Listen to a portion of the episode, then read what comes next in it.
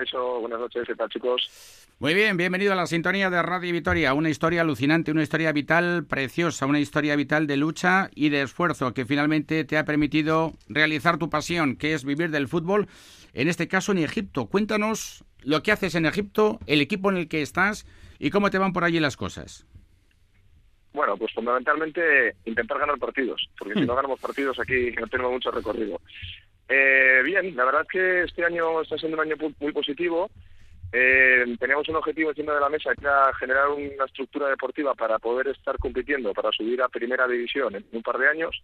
Pero bueno, a día de hoy, en el primer año, eh, después de, bueno, pues, falta tres jornadas por la primera vuelta, estamos ahí en la pomada, un puntito del primero y con ganas de seguir, más que compitiendo, intentando aprender cómo ganar todos los partidos y cambiar un poco la mentalidad del club, porque lleva 20 años sin estar en primera división y este es un poco el, objetivo que hemos planteado. Luego nos cuentas un poquito cómo es la vida en Egipto y cómo es el fútbol en Egipto. Ya vemos que hay un lenguaje universal que quiere decir que si no ganas tres partidos o si pierdes tres consecutivos, lo tienes complicado a la hora de continuar en tu puesto de trabajo. Eso también pasa en el fútbol español casi prácticamente en todas las ligas del viejo continente, por no decir de todo el planeta. Pero cuéntanos un poco, eh, González de Heredia es un amante del fútbol que con 28 años estaba ya en Lezama, en las categorías inferiores del Athletic.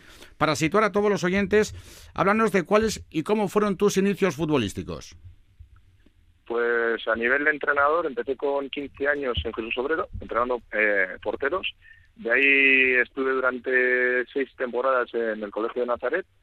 Eh, luego ya dimos un poco el salto a preferente de la mano de Fran Osuna, de segundo entrenador en Marianistas y en San Martín.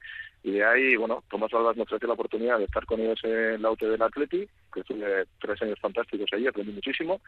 Y luego, bueno, por circunstancias personales, durante tres años no, no tuve la oportunidad o la posibilidad de entrenar. Y la vida me dejó en Tenerife y el Marino me dio otra vez y ahí empezamos. Y muy bien, la verdad es que poco a poco conseguimos hacer un poco para poder seguir trabajando y haciendo lo que nos gusta, que es al final entrenar el fútbol. Empezaste desde muy chiqui aquí entrenando eh, a, equipos eh, gastistarras, también eh, alaveses. ¿Cómo recuerdas esos tres años eh, en el Athletic? Porque el salto que das, como decías, desde el Jesús Obrero hasta unas instalaciones como Lezama y un equipo como el Athletic, pues es un salto abismal.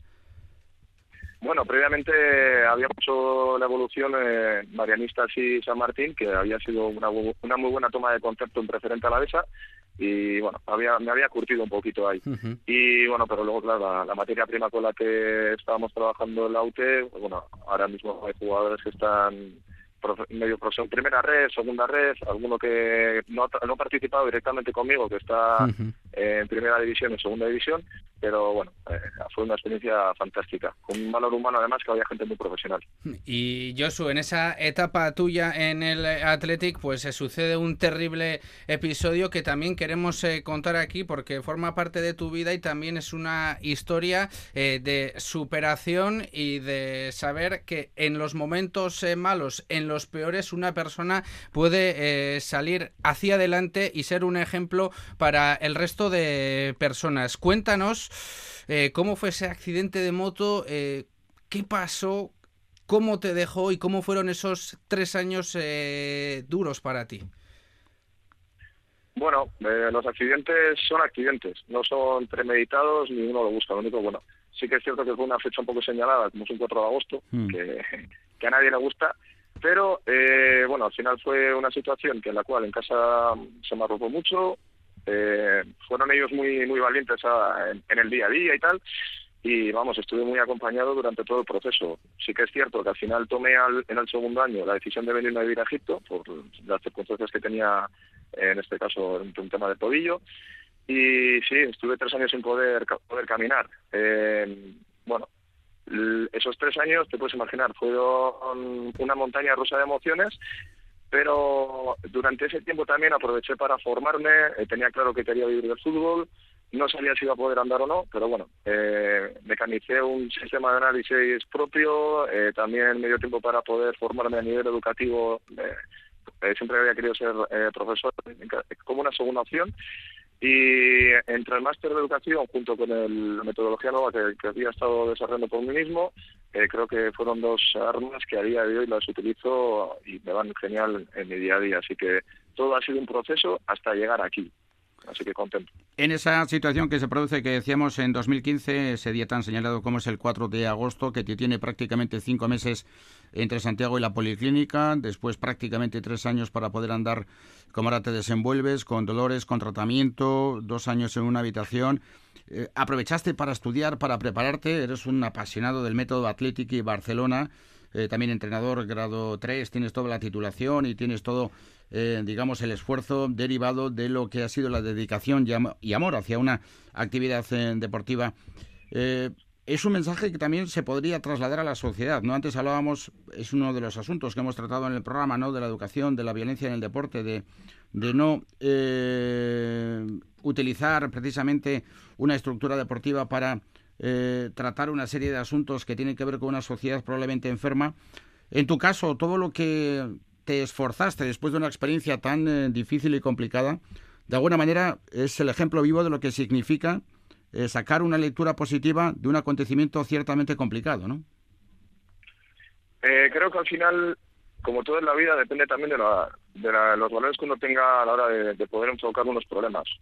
tienes el tiempo necesario en vida para desarrollar herramientas y, poder focalizar sobre ellas. Bueno, todo el mundo tiene problemas. Yo, tú, es decir, al final lo más importante es hacia dónde vas a tirar y, ser constante con una decisión. Eso no significa que vayas a tener éxito. Yo no sé si mañana me van a echar, porque igual pierdo dos partidos más y me echan, no lo sé. Pero sí que tengo claro que hay que continuar esa línea y que estamos aquí pues, para conseguir un objetivo. Y Josu, eh, hay eh, episodios que recuerdas mucho y que incluso los trasladas eh, a tus jugadores, a tu staff, de cuando por ejemplo, te preguntan sobre la presión de, un eh, partido importante. Le dices, presiones eh, que un médico te diga que igual no vuelves a, andar eh, el resto de tu vida. Claro, también te digo que no me gusta ser el, foco de atención o, por ser el ejemplo de ellos. Ellos tienen que tener sus propios ejemplos, eh, pero a nivel de a nivel interno, obviamente cuando estoy con, el grupo con el grupo de trabajo siempre digo que estén tranquilos, que se pongan atrás de mi espalda, que no hay ningún problema, que estamos aquí para intentar solucionar los errores que vemos, porque cada día tenemos el 5% mejor y esa es la premisa que tenemos. El estrés hay que manejarlo, lógicamente. Yo no he sido un jugador de primera división que pueda decir, bueno, si no trabajo no pasa nada, no, si yo no trabajo no tengo ingresos. Entonces, esto es así, es el estrés que tenemos día a día, que, bueno, que bienvenido sea. Lo malo es cuando no tienes esa oportunidad. Yo la tengo y la estoy aprovechando y, disfruto de ella todos los días. Mm. Oye, cuéntanos, ¿cómo es tu vida en Egipto? ¿Cómo es tu día a día? ¿Vives eh, en una en residencia, lógicamente que te permite trabajar y preparar los partidos con absoluta eh, minuciosidad eh, como te gusta, pero ¿cómo es la vida de un técnico a la vez en, en Egipto, prácticamente en, la zona centro del país, en una escuadra que pretende subir a Primera División? Sí, el mismo propietario de nuestro equipo es Cemex, que coincide con el propietario de Tigres de México. Eh, de hecho, probablemente durante el año 2024 se pusieron los equipos tipo la marca que hay del Manchester City, que tiene varios, eh, en varios países. Eso es lo que lo que tenemos ahora encima de la mesa. Eh, entonces, todo lo que sea facilidades, la verdad que las tenemos todas. Tenemos unas instalaciones espectaculares para poder trabajar, tres campos de entrenamiento, el césped perfecto cortado, o sea, cosas que aquí en Egipto no son tan habituales de ver y hay una, una cultura que el equipo quiere quiere hacer, entonces eso es importante, pero por ejemplo, te, te, das de bruces contra situaciones que en el país, por ejemplo, no podemos tener eh, GPS, eh, se prohibieron a, la entrada y fue un, problema grave y luego también no puedo trabajar con drones. Entonces, la, lo que es la parte técnica de trabajo, bueno, está un poquito ahí eh, al 50-60% de lo que a mí mm. me gustaría. GPS y, drones en lo que es la aplicación ya y la aportación técnica, lo que es el plan de entrenamiento diario de un equipo profesional. Y la mentalidad del fútbol egipcio, a la hora tú tienes una formación europea, lógicamente, ¿no? En lo que ha sido tu preparación para ser entrenador eh, del más alto nivel. Eh, ¿Todo aquello que pretendes trasladar es bien recibido? ¿Hay receptividad por parte del profesional de allí? Eh, más que adaptar, más que ellos se adapten a mí, yo me tengo que adaptar a, la mentalidad y la cultura que hay aquí. Eh, al final he tenido la suerte de vivir en muchísimos países y eso me da muchísimas llaves para cómo poder interactuar con, los sitios. El jugador egipcio, eh, si lo comparas un poco con el español, es bastante más caótico. Eh, pueden tener las mismas capacidades eh, técnicas o físicas, pero no es tan constante. tú no puedes llegar a un sitio y cambiar todo de golpe. Entonces, ese 5% que yo les digo a los chicos, que todos los días tenemos que intentar cambiar, ese poco a poco. Y sobre todo, este año el, quizás el mayor ímpetu que estoy intentando poner o, lo que más lo que yo intento cambiar es la mentalidad de no vamos a competir, tenemos que intentar ganar. Esa es la diferencia que, que hasta ahora pues bueno no estaba viendo aquí, pero pero tienes jugadores interesantes, hay, hay chicos con, con capacidades. El tema, claro, tú tienes que ver el contexto cultural que hay, eh, también los dramas que hay en casa. Eh, aquí, por ejemplo, hay jugadores que sostienen a, dos o tres familias. Entonces, eso, está ahí.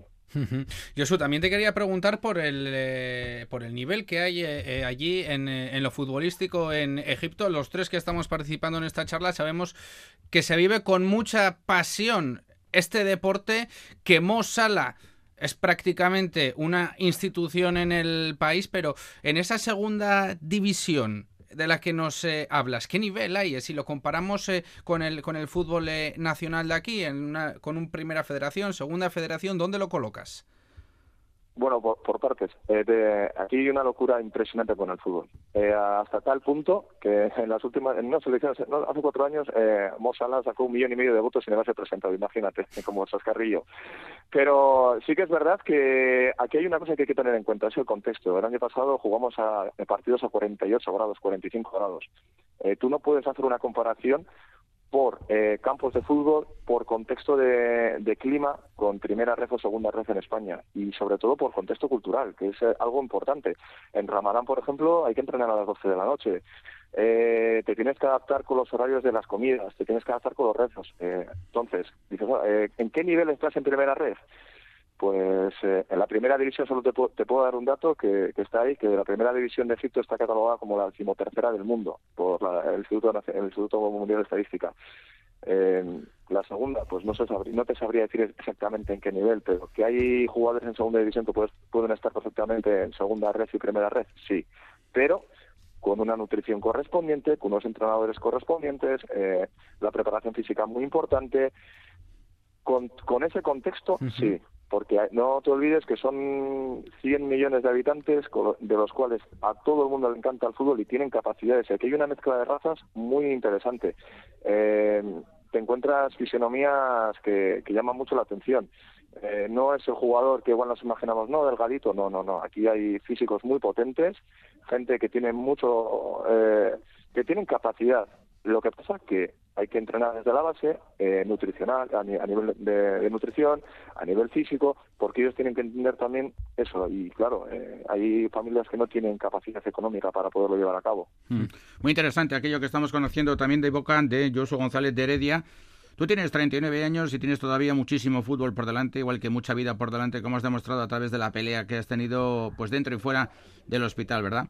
Eh, es evidente ¿no? Que, si hablamos de fútbol profesional y hablamos de, ligas de máximo nivel, pues tienes que venir a Europa. ¿Es un planteamiento que tú te haces, eh, estar ahora mismo, eh, más allá de la recuperación física que ya tienes al 100%, estar ahora sembrando para en un razonable tiempo volver a Europa y aquí continuar con tu carrera deportiva? Sinceramente con la mano en el corazón lo único que pienso es en ganar el viernes. Lo que vengan lo, que está lo que no está en mi mano yo no puedo pues eso ni siquiera le, gasto atención. Eh, aquí tengo una gran oportunidad viene porque también estamos haciendo nosotros muy bien. En, los últimos 15 partidos hemos perdido un partido y hemos empatado dos lamentablemente porque me hubiera costado ganar todos y eso es así eh, pero el foco lo tengo a muy corto plazo, eh, no, no me voy más allá. Pero como aficionado al fútbol, como amante de este deporte, yo diría que como enfermo incluso del fútbol, seguro que sigues la actualidad de nuestros equipos y estás pendiente de lo que ocurre en Vitoria con el Deportivo La Vez, con el resto de escuadras, el fútbol vasco, Athletic, que ahora mismo está jugando frente al Girona. Eh, estás muy pendiente, como es lógico, ¿no? Piensa que yo he visto el, a la vez 8, Real Unión 5 en directo. Eso hace muchos años, yo muy Sí, sí, sí. Y yo lo canté, lo conté. Te, puedes imaginar hasta que... A mí el, el Atleti sí que es cierto que me ha dado la oportunidad, sí me ha brindado el poder trabajar con ellos, pero bueno, mi corazón es de la vez, eso ha sido siempre. Al igual que cuando viví en, Pamplona, era muy aficionado a intentar ir a los Osuna siempre que podía, en Tenerife igual. Es decir, pero bueno, eh, la casa es la casa. Y veo que la Alavés está haciendo las cosas muy bien, tiene todos los equipos arriba, lamentablemente el equipo femenino el año pasado descendió, pero yo estoy convencido que van a volver a subir porque están haciendo las cosas bien. Eh, al final yo estoy muy contento de que las cosas en casa estén yendo bien a nivel futbolístico y nada, darles ánimo que continúen. ¿Y Josu, no tendrás eh, por allí un Samu Omorodion? Pues hay cositas, ¿eh? No te voy a engañar.